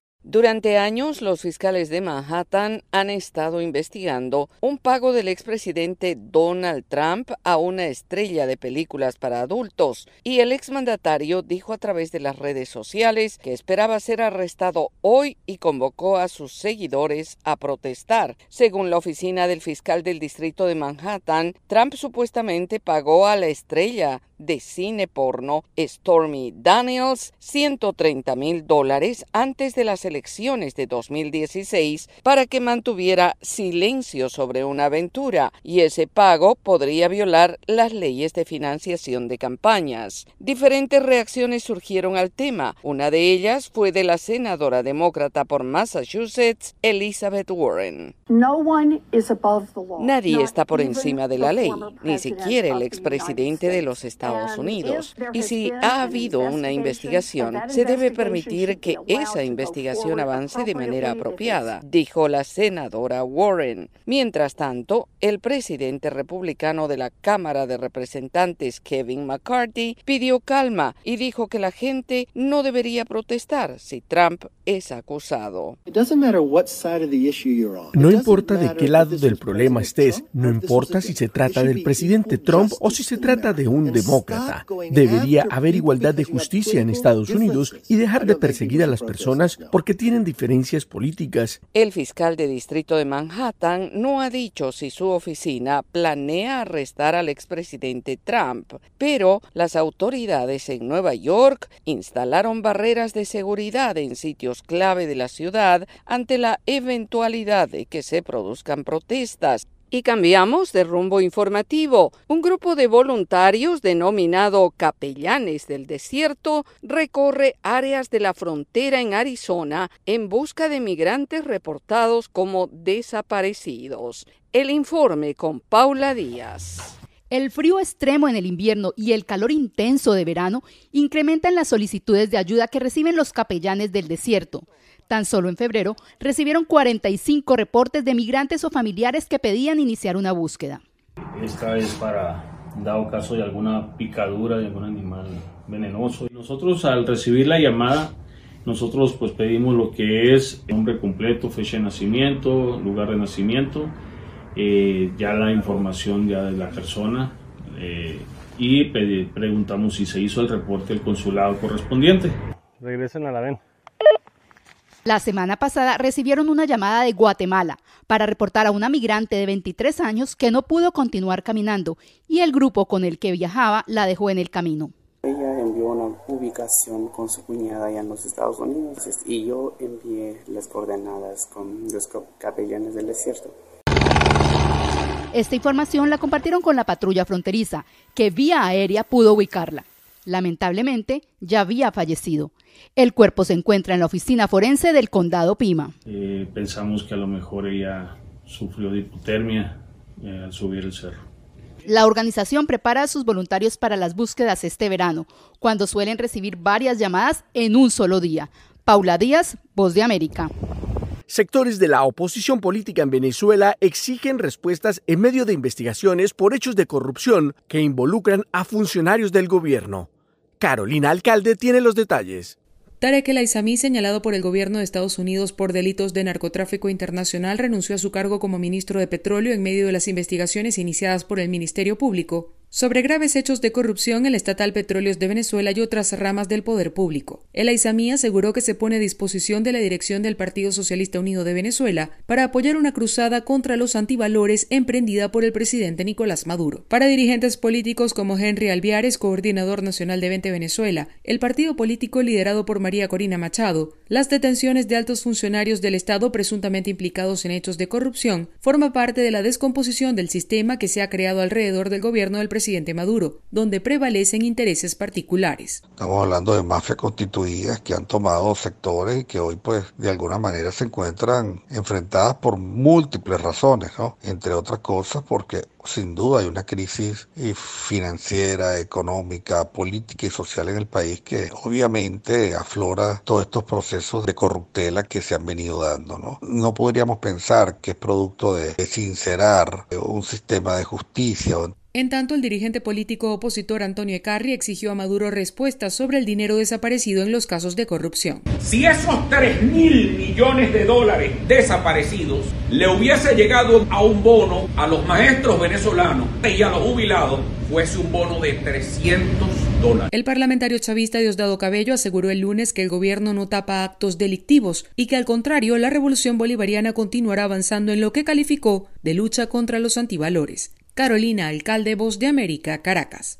En tanto, organizaciones de derechos humanos en El Salvador piden al Congreso agilizar el estudio y aprobación de la Ley de Justicia Transicional y de Reparación Material para las familias de las víctimas de crímenes de guerra durante el pasado conflicto armado. Neri Mabel Reyes con detalles. Las distintas organizaciones no gubernamentales para la defensa de los derechos humanos de El Salvador expresaron su preocupación por el poco avance en el Congreso del estudio para aprobar una ley de justicia transicional que ordenó una sentencia de la Sala de lo Constitucional de la Corte Suprema de Justicia hace siete años cuando fue derogada la ley de amnistía. El ex procurador para la defensa de los derechos humanos, David Morales, quien representa a las ONGs, expresó que se trata de crímenes de guerra que fueron investigados por la Comisión de la Verdad de la Organización de Naciones Unidas y en los que no se ha hecho justicia, por lo que es necesario contar con un marco que contenga reglas procesales claras. Que diera acceso a los archivos militares históricos y también que creara un plan de reparaciones. Los legisladores de la Comisión de Justicia y Derechos Humanos en el órgano legislativo dijeron que en los primeros meses de este año el tema no ha sido agendado porque han debido resolver peticiones de indulto. Irene Gómez, integrante del Movimiento de Derechos Humanos, recordó que en julio del pasado año presentaron un proyecto de ley que esperan sirva de insumo para avanzar en la elaboración de la normativa. Que estudien, que analicen esta ley porque es una obligación. Las organizaciones esperan que la presidenta de la comisión, diputada Rebeca Santos, le reciba en una audiencia, ya que según expresan, se cumplen tres periodos consecutivos en el Congreso sin que se haya logrado un acuerdo para el acceso a la justicia, reparación material y la no repetición de los casos que marcaron la guerra que finalizó en enero de 1992 con la firma del acuerdo de paz. Nerima del Rey, Voz de América, San Salvador. La red le informa. Señores, enganchamos los guantes. Regresamos mañana miércoles a la hora acostumbrada, cuando nuevamente a través de Cumbre de Éxitos 1530, de X61, de Radio Grito y de Red 93, que son las emisoras que forman parte de la red informativa. Le vamos a llevar a ustedes el resumen de noticias de mayor credibilidad en el país. Hasta entonces, que la pasen bien.